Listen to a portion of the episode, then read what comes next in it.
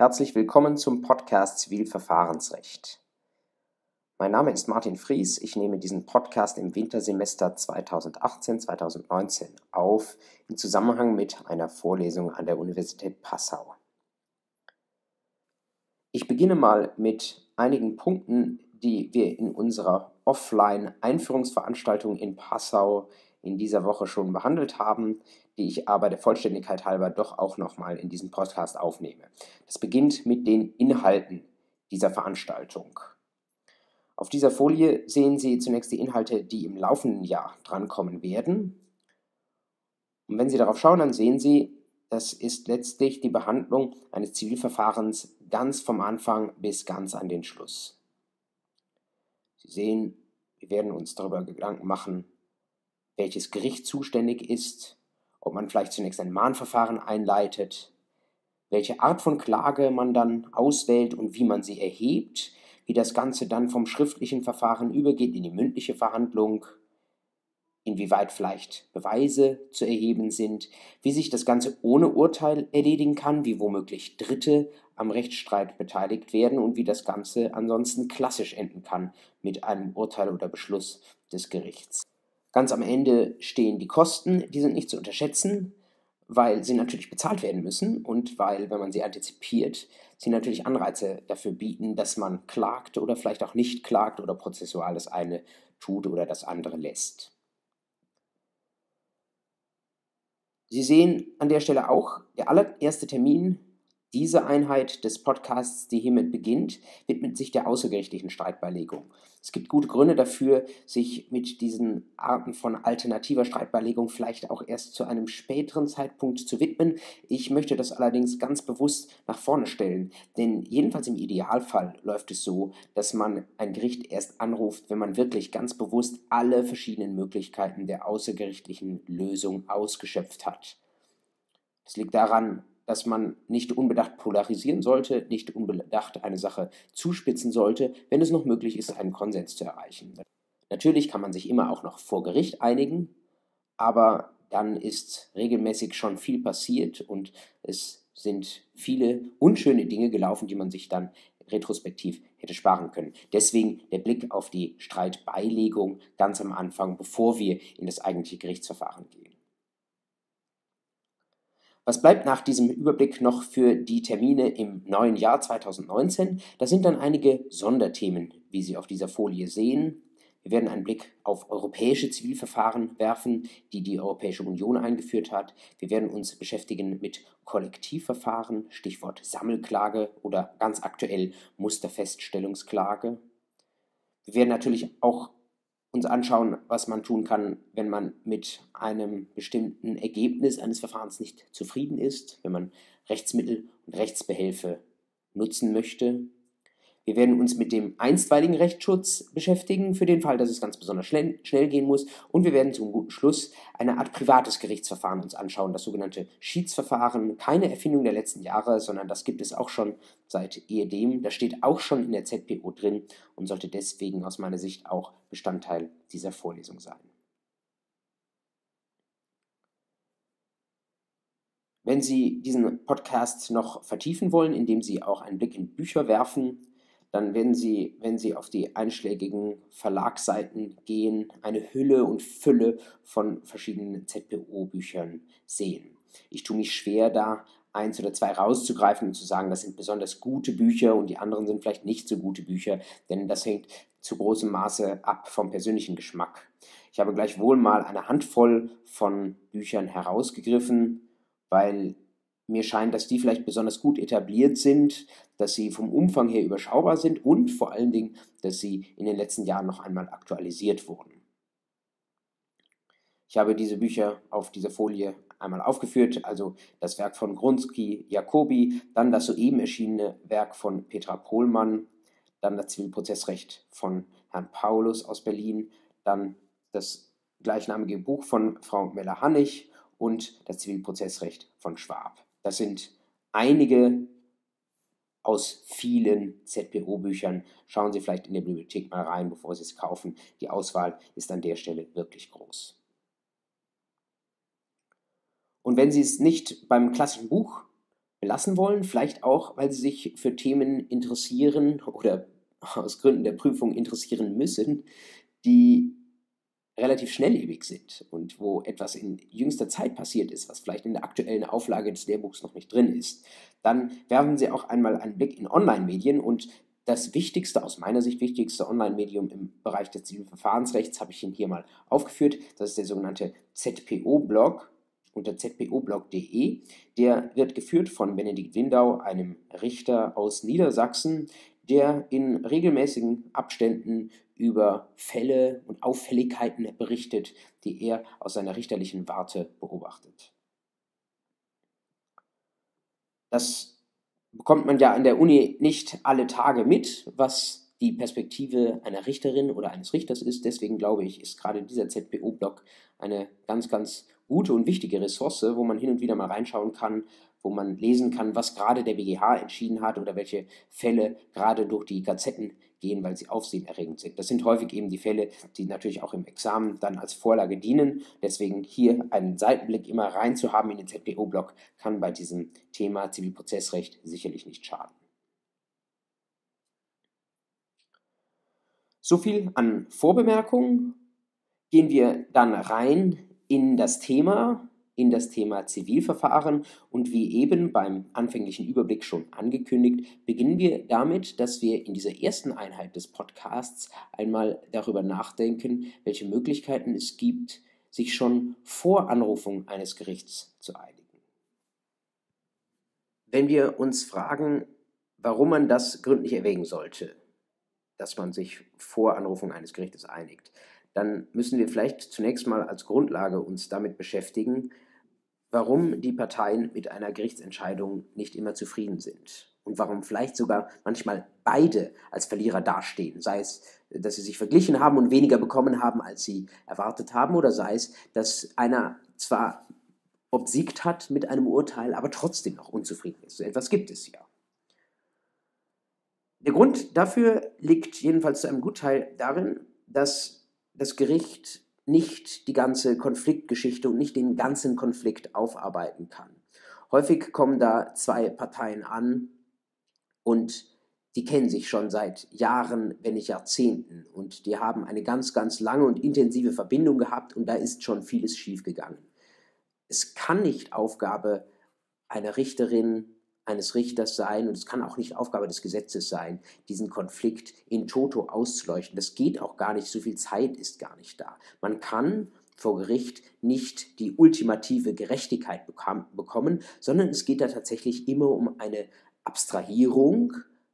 Das bedeutet, das Gesetz sieht eine Schablone vor und wir müssen schauen, ob der Fall in diese Schablone hineinpasst. Und damit geht es immer auch um eine Verkürzung der Wirklichkeit. Das ist nichts Schlechtes, was das Gesetz oder das richterliche Verfahren mit sich bringt, sondern das ist eine Notwendigkeit, wenn man versuchen will, in überschaubarer Zeit irgendwie eine Lösung herbeizuführen, dann muss man die Sache ein Stück weit verkürzen. Machen wir das mal etwas konkreter. Wo findet eine solche Verkürzung statt? Wenn Sie äh, sich ein Gesetz hernehmen, dann sehen Sie immer die Tatbestandsseite und die Rechtsfolgenseite und ich möchte Ihnen mal ein paar Beispiele dafür geben, wo das Gesetz den wirklichen Sachverhalt, den vollständigen Sachverhalt ein Stück weit verkürzt. Ich bin immer schnell dabei, mit Beispielen anzufangen im Erbrecht, weil ich selbst gerne und viel Erbrecht mache. Deswegen mein erstes Beispiel auf der Tatbestandsseite aus dem Erbrecht. Da sehen Sie häufig, dass Parteien ums Erbe streiten und eine Seite sagt, was jetzt hier gar nicht zum Ausdruck kommt, ist, dass ich mich über Jahre lang um die Erblasserin gekümmert habe, dass ich sie gepflegt habe. Das kommt jetzt in dieser Verteilung der Sachen nach dem Testament, dem Erbvertrag oder nach der gesetzlichen Erbfolge gar nicht zum Ausdruck.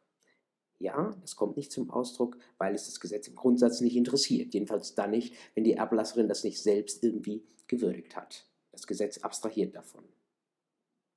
Weiteres Beispiel. Sie wissen, es gibt die Unterscheidung zwischen Verbraucher und Unternehmer und wir sagen, dass Verbraucher diejenigen sind, die in der Regel Macht unterlegen sind, die besonderen Schutz dürfen und Unternehmer sind in der Regel die Erfahrenen. Jetzt gibt es da natürlich Zwischenkategorien, auf die man kommen kann. Zum Beispiel Existenzgründer, die sind technisch Unternehmer, aber eigentlich haben sie noch kaum Erfahrung.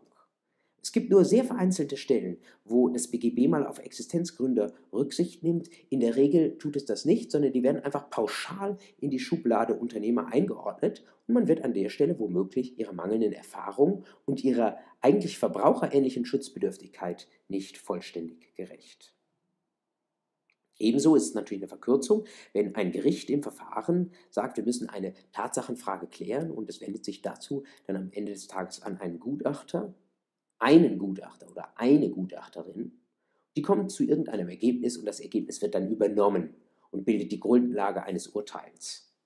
Natürlich ist das eine Verkürzung, denn eine Gutachterin hat Sachverstand, zweifelsohne, aber womöglich gibt es auch noch andere Meinungen. Aber man kann nicht alle Meinungen der Welt einholen, sondern muss sich dann irgendwann mal auch mit etwas zufrieden geben. Klar, eine Verkürzung auf der Tatbestandsseite. Ganz ähnlich sieht es aus auf der Rechtsfolgenseite. Wenn man Menschen fragt, was sie sich wünschen von einem guten Verfahren, dann sagen sie häufig, sie sind interessiert daran, dass sie Gehör finden bei ihrem Gegenüber, dass der nicht nur an ihnen vorbeiredet, dass der tatsächlich sich auch mal mit ihren Argumenten auseinandersetzt. Manche wollen auch einfach gar keine materiellen Werte, sondern sie wollen nur eine Entschuldigung, weil in der Vergangenheit etwas schiefgelaufen ist. Oder sie wären ganz dankbar dafür, wenn man ihnen für das, was sie in der Vergangenheit getan hat, auch Dankbarkeit entgegenbringt. Das Gesetz sagt dazu Fehlanzeige. Solche Ansprüche mit diesen Anspruchszielen, die gibt es nicht. Das wäre zwar vielleicht der Wirklichkeit und der Realität in vielen Fällen stünde das gut zu Gesicht, dass man sagt, eine solche Entschuldigung wird erbracht oder die Parteien sollten einander zuhören, aber durchsetzen kann man das nicht. Das ist etwas, was das Recht nicht vorsieht. Ebenso im Schadensersatzrecht etwa wissen Sie, man kann nicht alles als Schaden einfordern. Wenn Sie Zeit aufgewendet haben, allein dafür, dass Sie sich mit einem unberechtigten Anspruch herumschlagen müssen, bekommen Sie das nicht ersetzt. Es wird einfach nicht kompensiert. Oder Emotionen, dass Sie schlecht geschlafen haben, weil jemand Ihnen Unrecht getan hat. Das müssen Sie einfach hinnehmen. Das wird auf der Rechtsfolgenseite nicht berücksichtigt. Und schließlich auch dort Pauschalen Natürlich insbesondere dort, das kennen Sie vielleicht aus dem europäischen Recht, der Fluggastrechte, wo bei Flugzeugverspätungen nicht gefragt wird, was ist ein konkreter Schaden gewesen, sondern wo einfach gesagt wird, pauschal 100, 200, 300 Euro, 600 Euro kannst du verlangen. Aber auch der Unterhalt, den man aus Tabellen entnimmt, ist natürlich, auch wenn er Differenzierungen kennt, eine gewisse Pauschalierung und man wird womöglich dem einzelnen Fall nicht 100% gerecht. Ebenso das Schmerzensgeld, natürlich ist es eine Einzelfallentscheidung des Gerichts. Dennoch, da gibt es, das können Sie bei Back Online nachschauen, da gibt es Tabellen oder mehr oder weniger arrivierte Tabellen, aus denen man da Sätze ablesen kann. Und es wird nicht gefragt, wie weh das im konkreten Fall getan hat. Wie gesagt, das ist nichts Schlechtes am Recht, sondern eine Notwendigkeit, dass man wenn man irgendwie auch zu einer Entscheidung kommen will, die Wirklichkeit verkürzen muss. Wir brauchen im Gesetz Schablonen, wir brauchen diese Abstraktion. Aber wenn man das nicht aus der Warte des Gesetzgebers betrachtet, sondern aus der Warte der Konfliktbetroffenen, dann ist das natürlich nicht zwingend. Man muss nicht zwingend vor Gericht gehen, sondern man kann es auch anders versuchen. Das setzt allerdings auch voraus, dass man ein Stück weit ausbricht aus dem, was bei uns fast schon intuitiv in Fleisch und Blut übergegangen ist, dass wir nämlich, so wie wir Konflikte versuchen zu lösen, nicht unbedingt den Weg gehen, der uns nachher zum Gericht führt, sondern auch darüber nachdenken, wie lässt es sich vielleicht anders machen. Und die Wege sind da unterschiedlich. Wenn man aus den Schablonen ausbrechen möchte, dann wird man in der Regel eine weitere Perspektive einnehmen. Dann wird man versuchen, möglichst viele Dinge, Überlegungen, Motivationen mit einzubeziehen, die in die Schablone vielleicht nicht reinpassen, die aber für einen Konflikt individuell sehr wohl von Bedeutung sind. Eine sehr grundlegende Unterscheidung dafür, was man da in den Blick nimmt, die findet sich in einem Buch, das in den USA an der Ostküste geschrieben wurde, und zwar 1981 von Fisher, Urey und Patton. Ich habe Ihnen das unten auf die Folie draufgeschrieben und die haben eine sehr wichtige Unterscheidung getroffen zwischen Positionen auf der einen und Interessen auf der anderen Seite. Was ist damit gemeint? Positionen, das sind Ansprüche, das sind Forderungen, dass der eine dem anderen etwas gibt. wer eine Position formuliert, der will die Vergangenheit irgendwie korrigieren. Und das ist genau das, was wir im Gerichtsverfahren mit seinen Schablonen, mit seinem schematischen und abstrakten Gesetz machen. Wir begehren eine Zahlung, wir sagen, der andere soll uns Auskunft gewähren und so weiter. Ist natürlich klar, Positionen, wie sie da formuliert sind, die sind auf Kontroverse angelegt. Da geht es um 1 oder 0, da geht es um schwarz oder weiß. Das heißt, Positionen stehen sich in der Regel unvereinbar gegenüber. Entweder ein Zahlungsanspruch besteht oder er besteht nicht. Entweder ich kann Schmerzensgeld verlangen oder ich kann es nicht verlangen. Für Graubereiche ist dazwischen wenig Raum. Nun kann man das, was man sich von einem Konfliktlösungsverfahren erwartet, allerdings auch ganz anders formulieren. Und man tut das, indem man keine Forderungen zur Korrektur der Vergangenheit stellt, sondern indem man sich Gedanken darüber macht, wie sich die Zukunft gestalten lässt. Und wenn ich über die Zukunft nachdenke, dann ist es in der Regel so, die ist noch nicht verbaut, die ist noch nicht determiniert, sondern für die Zukunft gibt es ganz viele verschiedene Wege, die ich gehen kann. Und welchen Weg ich gehen sollte, das hängt von meinen Bedürfnissen ab. Oder in der Terminologie von Fisher, Urey und Patton, es hängt von meinen Interessen ab. Ein Interesse ist also etwas, was mir wichtig ist, was ich in der Zukunft erreichen will, aber wo es womöglich ganz viele verschiedene Wege hingibt. Beispiele habe ich Ihnen hier im rechten Kasten auf die Folie aufgeschrieben. Wenn Sie zum Beispiel als Position Geld haben wollen oder einen bestimmten Geldbetrag haben wollen, dann kann es sein, dass dahinter das Interesse steht, dass Sie Liquidität brauchen. Es kann sein, dass Sie ein im Kern gesundes Unternehmen führen, aber im Moment haben Sie einen Zahlungs-, einen Liquiditätsengpass und Sie müssen irgendwelche Forderungen von Gläubigern befriedigen. Dann geht es Ihnen nicht darum, dass Sie Geld auf Dauer zur Verfügung haben, sondern Sie benötigen nur in diesem Moment Liquidität. Es kann auch sein, dass Sie das Geld brauchen, um ihren Mitarbeitern ein Weihnachtsgeld zu zahlen, damit die zufrieden sind. Dann geht es ihnen aber auch eigentlich nicht um das Geld, sondern es geht ihnen um die Zufriedenheit dieser Mitarbeiter. Und womöglich lassen sich diese Mitarbeiter auch noch anders zufriedenstellen als durch eine Weihnachtsgratifikation. Vielleicht gibt es wiederum andere Bedürfnisse bei diesen Mitarbeitern, die sie befriedigen können und die auch dafür sorgen, dass ihre Stimmung in ihrem Laden gut bleibt. Weiteres Beispiel wiederum mit Bezug zum Erbrecht. Beim Erbrecht geht es häufig um Positionen, die ausgetauscht werden, wer Erbe ist oder nicht Erbe ist oder wie hoch der eine oder andere Nachlassgegenstand im Wert anzusetzen ist. Womöglich steht dahinter bei vielen der Beteiligten das Interesse, dass sie das umsetzen wollen, was der Erblasser gewollt hat. Das ist etwas ganz anderes, denn was der Erblasser gewollt hat, das das ist vielleicht nicht allein die eine Verteilung seines Nachlasses unter den Erben oder Pflichtteilsberechtigten, sondern vielleicht waren dem auch noch andere Sachen wichtig. Zum Beispiel, dass das Ganze ohne großen Streit passiert. Oder es war ihm wichtig, dass jeder miteinander noch nachher gut miteinander auskommt. Oder dass beispielsweise alle Beteiligten noch in der Zukunft regelmäßig Zugang haben zu einem bestimmten Familienanwesen. All das sind Dinge, die das Gesetz mit seinen Schablonen kaum vorsehen kann, die aber eigentlich den Parteien häufig wichtig sind und die sich in einem Verfahren umsetzen lassen, das sich nicht auf Position beschränkt, sondern nach den Motivationen, den Bedürfnissen, den Interessen der Parteien fragt. Wenn Sie jetzt einen ganz konkreten Fall haben, der entweder auf dem gerichtlichen Wege stattfinden kann oder außergerichtlich beigelegt werden kann. Wie kommt man nun dahin, dass man nicht bei den Positionen bleibt, sondern auch die Interessen in den Blick nimmt? Eine Schlüsselrolle nehmen hier natürlich Rechtsanwälte ein. Rechtsanwälte sind diejenigen, die professionell mit Konflikten umgehen und auf deren Empfehlungen ihre Mandanten normalerweise vertrauen. Das bedeutet, was auch immer eine Anwältin empfiehlt, hat einen großen Einfluss darauf, was nachher gemacht wird.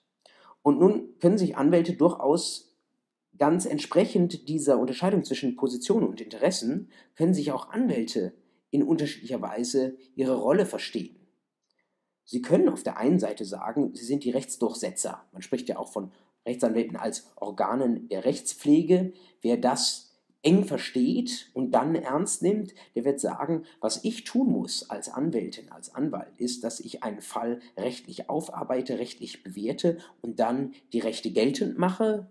das vielleicht erst außergerichtlich im Schriftverkehr einfordere, aber dann auch zu Gericht gehe und das, wenn nötig, über verschiedene Instanzen auch durchfechte.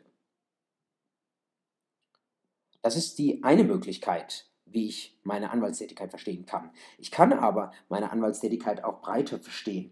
Und der Paragraph 1 Absatz 3 der Berufsordnung für Rechtsanwälte, den ich in, in die Notizen hineingeschrieben habe, der spricht tendenziell für ein weiteres Verständnis.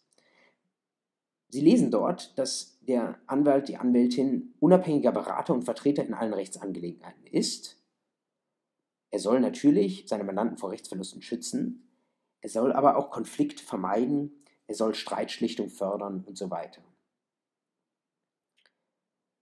Diesem Zielbild entspricht es eigentlich eher, wenn man Anwälte als Interessenvertreter sieht. Wenn man einen Blick in die anwaltliche Berufsrechtsliteratur wirft, muss man sagen, das ist auch die ganz herrschende Meinung. Anwälte sollen nicht nur eng Rechte vertreten, sondern sie sollen tatsächlich sich die Interessen ihres Mandanten anschauen. Und wenn es dem Interesse der Mandantschaft eher entspricht, sich außergerichtlich zu einigen, etwa weil mit einem Gerichtsverfahren eine unschöne Öffentlichkeitswirkung verbunden ist, da eine womöglich eine unschöne Präzedenz geschaffen wird, oder weil allein die Zeit, die ein Gerichtsverfahren in Anspruch nimmt, dazu führt, dass die Mandantschaft viele Ressourcen einsetzen muss, die sie lieber anders verwenden würde, dann kann es sein, dass die Rechtsdurchsetzung ein Stück weit zurücktritt und andere Interessen wichtiger werden und damit auch eine außergerichtliche Einigung wahrscheinlicher wird. Wer also die Anwaltsrolle modern versteht, der wird sagen, es gehört sicherlich dazu, die Rechtslage aufzuarbeiten, aber dann gibt es verschiedene Verfahren, die die Mandantin, der Mandant zur Konfliktlösung wählen kann. Und wichtig ist, dass über die Auswahl zwischen diesen Verfahren überhaupt eine Entscheidung stattfindet und dass die Anwältin dann diese Auswahlentscheidung sorgsam und umsichtig vorbereitet. Wichtig also, man geht nicht automatisch den Positionsweg einer Rechtsdurchsetzung ohne Kompromisse, sondern man stimmt das ab mit den Interessen der Mandantin. Es gibt zwei Amerikaner, die haben das mal in ein Bild gefasst und haben gesagt, was bei der Verwirklichung von Interessen stattfindet, ist, dass man sucht nach Lösungen im Schatten des Rechts. Also natürlich spielt das Recht eine Rolle, aber ich muss auch fragen, was kann realistischerweise hinten bei einem Gerichtsprozess herauskommen? Inwieweit hat mein Mandant ein Interesse daran? Inwieweit ist es für ihn vielleicht unvorteilhaft? Und es gibt andere Wege, die seinen Bedürfnissen besser entsprechen. Wenn man das einmal als Hintergrund nimmt, dieses weitere Interessenspektrum, das mit außergerichtlichen Verfahren womöglich besser bedient werden kann, dann haben sich in den letzten Jahrzehnten, teilweise schon in den letzten Jahrhunderten, mehrere verschiedene Verfahren entwickelt, die alle zum sogenannten Spektrum der außergerichtlichen Streitbeilegung gehören. Wenn man in die US-amerikanische Forschung reingeht, in den USA ist einfach am meisten dazu überlegt und geforscht worden, dann könnte man hier locker 10 oder 20 verschiedene Verfahren auflisten. Ich will mich mal an dieser Stelle auf die wichtigsten beschränken. Sie sehen das hier im Bild. Zunächst einmal reine Verhandlungen, die sollte man auch nicht unterschätzen. Die Verhandlungskunst, die Kunst des Verhandelns, des bilateralen Verhandelns zu zweit, die ist mehr als einfach nur drauf losverhandeln. Man kann auch da sehr wohl überlegen, wie man das strukturiert, wie man zielführend kommuniziert und wie man zu einer Lösung kommt, die wirklich für beide Seiten dann auch vorteilhaft ist. Man würde vielleicht sagen, das ist noch kein streitbeiligendes Verfahren im engeren Sinne, aber man sollte es jedenfalls auch nicht aus dem Blick verlieren. Dann gibt es die Mediation, es gibt die Schlichtung und hier habe ich aus dem Bild rausgelassen das Schiedsverfahren, weil wir das noch in der allerletzten Einheit des Podcasts und der Vorlesung behandeln werden. Diese Streitbildungsverfahren unterscheiden sich in der Regel danach, welche Rolle der neutrale Dritte spielt. In der Mediation ist diese Rolle noch vergleichsweise schwach. Der neutrale Dritte, der wird das Verfahren strukturieren, wird die Kommunikation der Beteiligten fördern, aber er sagt nichts zur Sache selbst. Er macht keinen Vorschlag oder trifft keine Entscheidung, sondern er bleibt auch da in der Sache bis zum Ende völlig neutral. Bei der Schlichtung ist es anders. Ein Schlichter macht am Ende des Tages einen Schlichtungsvorschlag. Der Begriff sagt es schon, ein Vorschlag ist keine bindende Entscheidung. Das bedeutet, den Parteien steht es frei, diesem Schlichtungsvorschlag zu folgen oder vielleicht doch vor Gericht zu gehen oder eine andere Lösung zu suchen. Aber es ist schon deutlich mehr, was der neutrale Dritte tut, als der in der Mediation, weil ein Schlichter eben zur Sache durchaus am Ende Stellung nimmt. Noch stärker wäre die Rolle des neutralen Dritten im Schiedsverfahren, denn ein Schiedsverfahren ist nichts anderes als ein privates Gerichtsverfahren. Da gibt es eine verbindliche Entscheidung des neutralen Dritten, der Schiedsrichterin oder des Schiedsrichters und daran müssen sich die Parteien dann auch halten. Es gibt von wenigen Ausnahmen abgesehen keine Möglichkeit mehr vor Gericht daran etwas zu ändern. Solange ein solches Verfahren der außergerichtlichen Streitbeilegung andauert, ist die Verjährung eines geltend gemachten Anspruchs gehemmt. Es muss dann natürlich klar sein, was genau der Anspruch ist. Aber 203 und 204 BGB sehen das vor, dass einerseits während Verhandlungen, andererseits auch während zumindest bestimmten Verfahren der außergerichtlichen Streitbeilegung die Verjährung gehemmt wird. Schauen wir uns diese Verfahren, insbesondere die Mediation und die Schlichtung als institutionalisierte Verfahren, noch einmal nacheinander an. Was ist eine Mediation? Eine Mediation, haben wir schon gesagt, bedeutet, bei den beiden Parteien sitzt ein neutraler Dritter, der die Kommunikation fördert und dem Verfahren eine Struktur gibt. Das kann man seit einiger Zeit auch im Mediationsgesetz lesen. Es gibt seit 2012 in Deutschland in Umsetzung einer europäischen Richtlinie ein Mediationsgesetz. Da steht allerdings in Paragraph 1 so eine Art Begriffsdefinition drin, die ist aber sehr, sehr unkonkret. Also man braucht schon irgendwie einen neutralen Dritten, der da den Parteien beim Verhandeln hilft, aber viel konkreter sind die Vorgaben da nicht. Und was das Wesen einer Mediation ist, ergibt sich eigentlich nicht erst, seit es das Mediationsgesetz gibt, sondern das war schon vorher klar, denn die Mediation ist ein eigentlich außerrechtliches Verfahren, das durch das Mediationsgesetz erst nachträglich verrechtlicht wurde. Es hat sich auch wenn das im Gesetz nicht so drin steht, in der Praxis eine bestimmte Struktur für das Verfahren etabliert. Die beginnt damit, dass die Mediatorin hingeht und sich mit den Parteien abstimmt, also erstmal E-Mails vielleicht austauscht und fragt, wann man sich trifft, über welche Themen man spricht, die eigene Rolle klarstellt, sagt, dass sie nicht selbst eine Bewertung treffen wird, sondern dass die Parteien nach wie vor eigenverantwortlich verhandeln müssen. Dann trifft man sich in einem Präsenztermin von in der Regel ein bis drei Tagen, einer En-Bloc-Verhandlung, die dann auch diese Tage komplett andauert. Und man spricht mal zunächst darüber, was das Problem ist. Ich habe das hier mit Perspektiven bezeichnet. Das bedeutet, die beiden Parteien können jeweils äußern, wo sie der Schuh drückt und was aus ihrer Sicht alles schiefgelaufen ist. Da entwickelt man, anders als ein Gericht, das die Wahrheit sucht, in der Mediation nicht die eine Konfliktgeschichte. Man versucht nicht, das beides miteinander zu verbinden, sondern wichtig ist nur, dass das Ganze mal ein Forum findet und dass die Parteien ausreden können und idealerweise auch einander erstmals zuhören. Nach dieser zweiten Phase einer Mediation tritt in der Regel bei den Parteien schon eine große Erleichterung ein, weil sie endlich mal alles sagen durften, was sie sagen wollten und weil sie das nicht nur schriftlich durch die Feder einer Anwältin getan haben, sondern sich das auch einander face-to-face -face sagen durften. Es geht dann mit einer gewissen Art Perspektivenwechsel in der dritten Phase des Mediationsverfahrens um Interessen. Und genau das, was wir eben besprochen haben, wird hier auch zum Gegenstand der Mediation. Das heißt, die Mediatorin wird sich bemühen, die Parteien von den Positionen ein Stück weit wegzulocken und sie zu sensibilisieren für die Frage nach ihren Interessen. Also was sind ihre Bedürfnisse, ihre Wünsche für die Gestaltung der Zukunft. Anhand dieser Interessen werden dann in der vierten Phase Optionen, also mögliche Bausteine für eine Lösung entwickelt und am Ende des Tages steht dann häufig ein sogenannter Mediationsvergleich. Das bedeutet, dass die Parteien aus den denkbaren Wegen, den denkbaren Lösungsoptionen diejenigen auswählen, auf die sie sich am besten einigen können, weil sie in ihren Interessen am besten entsprechen.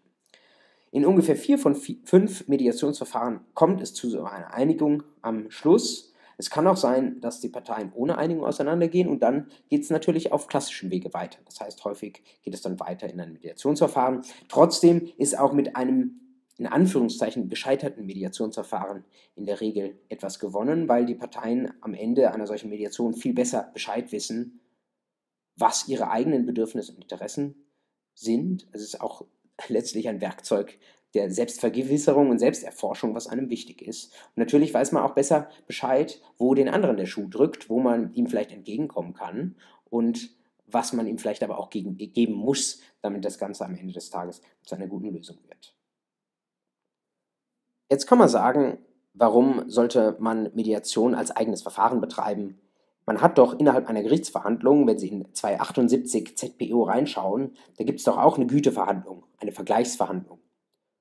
Warum sollte man das jetzt noch ausgliedern in ein vorgerichtliches Verfahren? Das hat aus meiner Sicht sehr treffend beschrieben ein israelischer Jura-Professor namens Moti Mironi. Ähm, Sie sehen das unten auf dieser Folie in einem Beitrag vor vier Jahren in der Harvard Law Review. Und der hat sehr klar herausgestellt, es gibt eine Reihe von Unterschieden zwischen diesen klassischen Vergleichsverhandlungen vor Gericht und einer Mediationsverhandlung. Ich habe Ihnen versucht, mal das Wichtigste auf diese Folie aufzumalen. Wenn Sie eine Vergleichsverhandlung vor Gericht haben, dann verhandeln die Anwälte. Sie verhandeln eben mit Blick auf Position, während in der Mediationsverhandlung sind es die Parteien, die das Wort führen, die zum Zuge kommen, die ihre Interessen äußern und die Anwälte sind dabei nicht nutzlos, aber sie sind doch eher die Begleiter ihrer Mandantschaft. Was in Vergleichsverhandlungen vor Gericht gewährt wird, ist das rechtliche Gehör. Das ist eine Art funktionales Gehör. Man darf sich zum Fall äußern, wohingegen die Mediation versucht, eine Art echtes Gehör zu ermöglichen. Das bedeutet, die Parteien sollen sich auch gegenseitig zuhören, was sie vor Gericht in der Regel nicht erreichen werden. Entsprechend der Unterscheidung zwischen Positionen und Interessen geht es in Vergleichsverhandlungen vor Gericht in der Regel um die Vergangenheit und es ist dann ein Nullsummenspiel, das dabei rauskommt. Was der eine gewinnt in einem Vergleich oder in einem Urteil, das muss der andere aufgeben. Wohingegen eine Mediation darauf abzielt, dass man Werte schöpft, dass man auch gemeinsame Interessen ein Stück weit verwirklicht und dass man die Zukunft so gestaltet, wie es für beide irgendwie gangbar ist. Wenn einen das überzeugt und man zunächst mal abstrakt der Auffassung ist, dass die Mediation ja dann vielleicht ein ganz sinnvolles und zielführendes Verfahren sein könnte, dann ist es gleichwohl doch schwer, sich im konkreten Konflikt darauf zu einigen. Denn wenn Sie als Anwältin hingehen und Ihren, Ihren Schriftsatz reinschreiben, naja, es geht hier um die und die Sache und Sie hätten vielleicht gerne das und das oder ähm, da ging es vielleicht darum, das eine oder andere, was an Schaden entstanden ist, zu kompensieren oder da irgendwie eine Lösung für die Zukunft zu finden. Und dann schlagen Sie Mediaz eine Mediation vor, anstatt mit der Klage zu drohen, dann ist es häufig so, dass von der anderen Seite der Verdacht aufkommt, dass die rechtlichen Argumente diesseits ja dann wohl nicht so gut sind, wenn jemand schon Schwäche zeigt indem er oder sie eine Mediation vorschlägt. Also der Vorschlag einer Mediation als Signal der Schwäche, das ist häufig ein Missverständnis, aber das führt dazu, dass dann es sehr, sehr schwer wird, tatsächlich eine Mediation zustande kommen zu lassen. Wenn man die Weichen dafür günstiger stellen möchte, dann empfiehlt es sich gerade bei Verträgen, bei vertraglichen Konflikten, bereits in den Vertrag selbst eine Mediationsklausel wie man sagt, aufzunehmen. Das bedeutet, schon in dem Moment, wo sich die Parteien noch gar nicht streiten, sondern wo sie einen Vertrag schließen, schreiben sie hinten in den Vertrag rein, wenn es mal einen Konflikt geben sollte zwischen uns, dann wollen wir zunächst das im Wege einer Mediation versuchen und erst wenn eine Mediation scheitert, sei es, wenn sie nach zehn Minuten scheitert, was auch passieren kann theoretisch, erst dann wollen wir zu Gericht gehen können. Und das bedeutet dann, dass ein vorheriger Mediationsversuch eine Voraussetzung für die Zulässigkeit der Klage ist. Das bedeutet, wenn eine solche Mediation nicht stattgefunden hat oder noch nicht mal als Versuch stattgefunden hat, dann wäre eine Klage tatsächlich als unzulässig abzuweisen. Was ist die Bedeutung des Mediationsverfahrens, so wie ich Ihnen das jetzt präsentiert habe? Nun, es gibt sicherlich einige tausend Fälle im Jahr, insbesondere im Familienrecht. Es gibt keine offiziellen Statistiken dazu, aber es ist ein ernstzunehmendes Verfahren. Gleichwohl, wenn Sie die Zahlen bei den Gerichten sehen, wo Sie Millionen von Verfahren haben, hat es die Mediation eine sehr, sehr untergeordnete Bedeutung. Schaut man sich die verschiedenen Verfahrenstypen oder die verschiedenen Rechtsbereiche an, dann muss man wohl sagen, ähm, eine Mediation macht insbesondere dort Sinn, wo es um mittlere oder hohe Streitwerte geht. Und das hängt auch damit zusammen, Mediation hat nicht nur, aber auch Kostenvorteile, weil ein Gerichtsverfahren, wir werden darauf in einem späteren Zeitpunkt noch zu sprechen kommen, ein Gerichtsverfahren hat ja ansteigende Gebühren, je nachdem wie hoch der Streitwert ist und kann, wenn Sie zwei Millionen Streitwert haben, dann kann ein Gerichtsverfahren über mehrere Instanzen vielleicht sogar mal so richtig ähm, ins Kontor schlagen.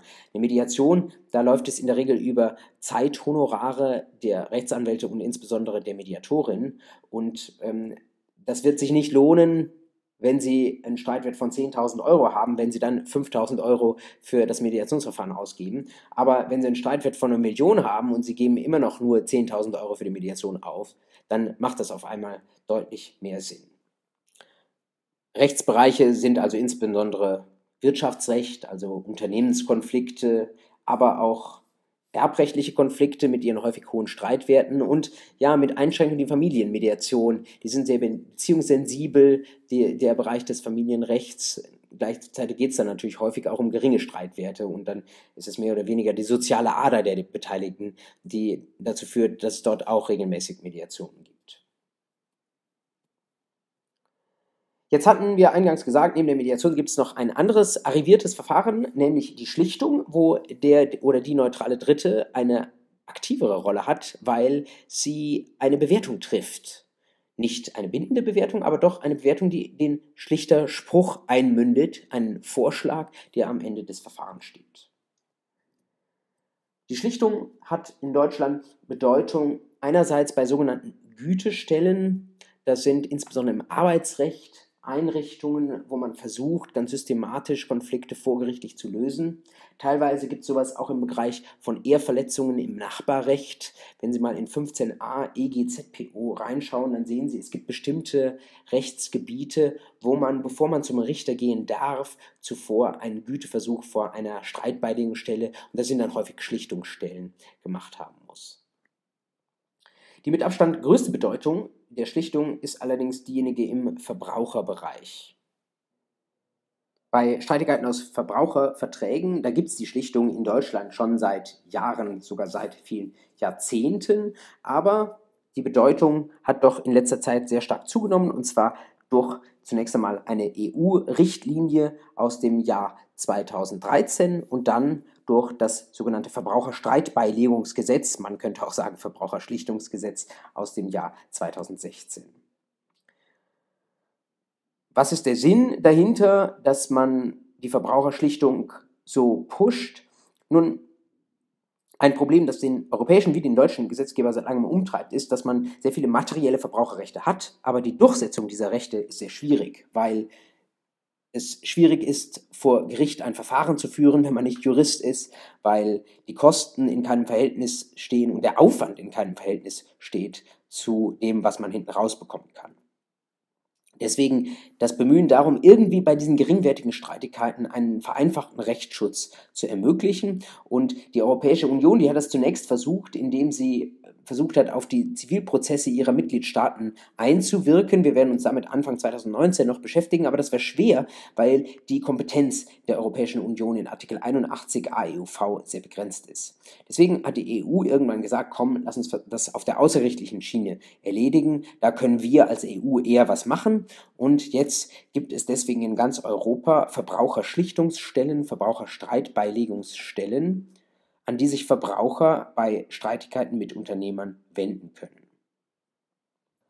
Was da passiert, ich habe Ihnen das mal in zwei Zitaten aus YouTube-Videos auf diese Folie draufgeschrieben. Da sieht man eine Ombudsfrau beim Bankenverband, die sagt, sie sucht, sie prüft einerseits strikt die Rechtslage, sagt sie, andererseits sagt sie auch, dass sie nach der Mitte sucht, also offenbar irgendwie so ein 50-50-Kompromiss und sie versucht, den Kunden zu helfen, aber sagt er manchmal hat er auch einfach Pech gehabt. Ein anderer Ombudsmann beim Bankenverband sagt, er setze sich für den relativ Schwächeren ein, also er stehe auf der Seite des Verbrauchers. Wenn man sich das so betrachtet, dann ist ja erstmal die Frage, nun haben wir da noch einen neutralen Dritten oder ist der oder diejenige, die da tätig wird, dann doch auf Seiten des Verbrauchers? Oder wenn man jetzt noch zusätzlich weiß, dass diese Schlichtungsstellen in der Regel von Unternehmensseite getragen werden, dann könnte man auch sagen, wes Brot ich esse, das Lied ich singe, haben die vielleicht einen Bias zugunsten der Unternehmen.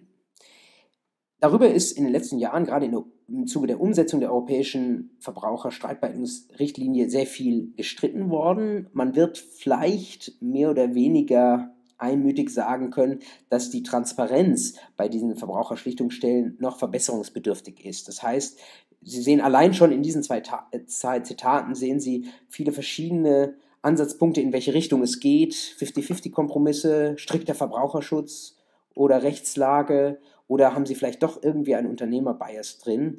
Und es ist ein bisschen unklar, was dabei rauskommt. Und wenn Sie sich die Statistiken dieser Verbraucherschlichtungsstellen anschauen, dann werden Sie sehen, das wird leider dort auch nicht klarer. Der Gesetzgeber hat bei der Umsetzung dieser europäischen Richtlinie versucht, bestimmte Vorgaben zu machen in dem sogenannten Verbraucherstreitbeilegungsgesetz. Ich habe Ihnen hier einfach mal einen Ausschnitt vom Anfang des Inhaltsverzeichnisses auf diese Folie draufgebracht. Und dort sehen Sie dieses VSBG, wie es kurz heißt. Das ist so eine Art Mini-ZPO für Verbraucherstreitigkeiten, für die Tätigkeit von Verbraucherschlichtungsstellen. Also Sie sehen dort in Paragraph 4 Regeln zur Zuständigkeit dieser Schlichtungsstellen. In Paragraph 7 Vorgaben zur Unabhängigkeit und Unparteilichkeit. Das erinnert Sie vielleicht an die Regeln zur Befangenheit nach der ZPO. Dann sehen Sie Vorgaben zum Streitbeilegungsverfahren, also zum Beispiel in Paragraph 14 Möglichkeiten das Verfahren, die Beschwerde des Verbrauchers abzulehnen für eine Schlichtungsstelle. Es gibt den Grundsatz des rechtlichen Gehörs, es gibt Vorgaben, wie der Schlichtungsvorschlag aussehen soll und so weiter und so weiter. Ich habe Mini-ZBO gesagt, weil Sie auch sehen, das ist natürlich viel, viel oberflächlicher geregelt. Also die ZBO hat hunderte Paragraphen und hier das Verbraucherstreitbeilegungsgesetz, da muss das Ganze in sehr, sehr wenigen Vorschriften Platz finden. Und es ist auch wesentlich weniger konkret. Kritiker würden vielleicht sagen, es ist etwas wischiwaschi und das, was die Verbraucherschlichtungsstellen da machen, da ist ihnen sehr, sehr viel Ermessen mitgegeben. Und das ist auch ungefähr, das trifft auch ungefähr das, was sie von sich selbst sagen. Sie sagen, sie orientieren sich am Recht, aber sie sagen auch, dass da sehr viel Billigkeit mit rein spielt. Und wenn eine rechtsorientierte Entscheidung letztlich mit dem Maßstab der Billigkeit überlagert wird, dann ist nicht so ganz transparent, welche Rolle das Recht überhaupt bei diesen Entscheidungen spielt. Was bei der Verbraucherschlichtung auch noch interessant ist, ist ein Thema, das uns später nochmal begegnen wird. Die EU hat nämlich von sich aus eine Art Online-Portal zur Erhebung von Verbraucherbeschwerden geschaffen. Ich habe Ihnen das mal als Screenshot auf diese Folie draufgebracht und das ist tatsächlich etwas sehr Modernes und jedenfalls, wie ich finde, im Ansatz sehr gelungenes, dass man sagt, ähm, wenn es niedrigschwellig sein soll, vielleicht sogar, weil die Streitigkeiten grenzüberschreitend sind, dann soll es möglich sein, dass Verbraucher auch online ein solches Verfahren eröffnen können. Die EU übermittelt dann diese Beschwerden an die nach wie vor analog tätigen Schlichtungsstellen, aber so als Eingangsportal ist das mal eine Sache, die Sie sich vielleicht auch mal anschauen können auf der von mir als Link angegebenen Seite. Das Ganze hat die EU nicht von ganz Neubeginn erfunden, sondern das hat sie letztlich nachgemacht, einem einer US-amerikanischen Entwicklung, wenn Sie sich anschauen, wie bei eBay oder PayPal schon seit Jahrzehnten Streitigkeiten gelöst werden, dann ist es sehr, sehr ähnlich. Das läuft auch im sehr ähnlichen Muster ab.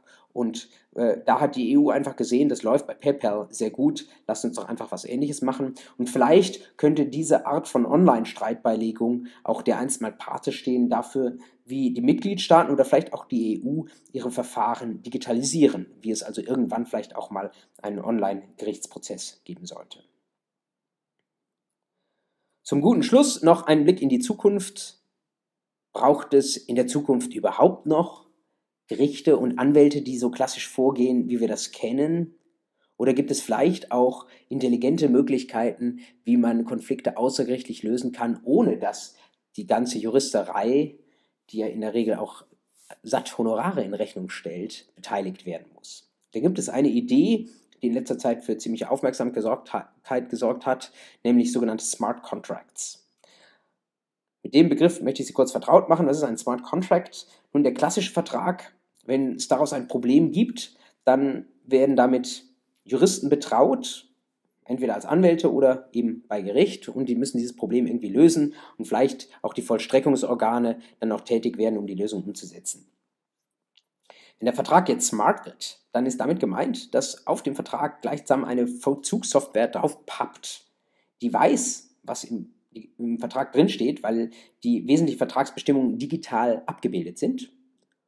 Und dann kann quasi die Software, die an diesem Vertrag dran haftet, die kann diesen Vertrag selbsttätig umsetzen. Und interessant wird das natürlich, wenn nicht nur die vertraglichen Primärleistungen digital ausgetauscht werden, also im Sinne einer Einzugsermächtigung, wenn Sie ein Ticket gekauft haben, dann wird das Geld von Ihrem Konto automatisch eingezogen, sondern wenn auch Leistungsstörungen automatisch behoben werden. Wenn also, um beim eben schon bemühten Beispiel der Fluggastrechte zu bleiben, wenn Sie einen verspäteten Flug haben und die Airline schuldet Ihnen jetzt 300 Euro Ausgleichsanspruch, wenn Sie den nicht erst geltend machen müssen, sondern wenn die Software schon weiß, ah ja, Flight Tracker, dieser Flug war zu spät und die Frau Meier war auf diesem Flug drauf, also werden jetzt automatisch 300 Euro Schadensersatz auf ihr Konto gebucht.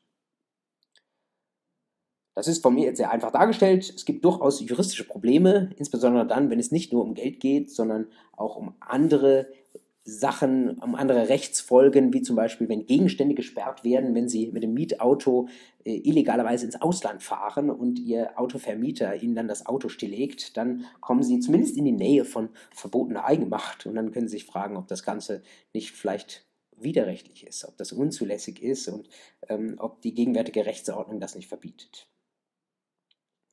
Also Apodikten würden sagen, diese Smart Contracts, die machen jedenfalls bei digitalisierbaren Verträgen die Juristen in der Zukunft völlig überflüssig.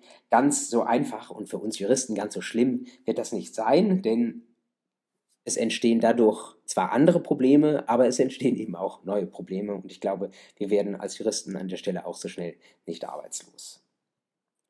Insgesamt haben Sie gesehen, die Möglichkeiten, wie man ohne Zuhilfenahme eines Gerichts Konflikte lösen kann, die sind sehr, sehr vielgestaltig. Und Entscheidend ist auch für Sie später als Anwältinnen und Anwälte, dass Sie überhaupt sich klar machen, dass es eine bewusste Entscheidung zu treffen gilt. Wollen Sie klagen? Wollen Sie den traditionellen, positionsorientierten Weg gehen? Oder hat Ihre Mandantin nicht vielleicht ein Interesse daran, zunächst mal was anderes auszuprobieren, weil die vielfältigen Interessen und Bedürfnisse, die sie hat, vielleicht dafür sprechen, dass man nicht das Maximum an materiellem Wert herausholt, sondern dass man sich vielleicht konsensual auf ein bestimmtes Ergebnis verständigt, was den Interessen beider Parteien besser gerecht wird als nach zwei Jahren vielleicht ein streitiges Urteil vor Gericht.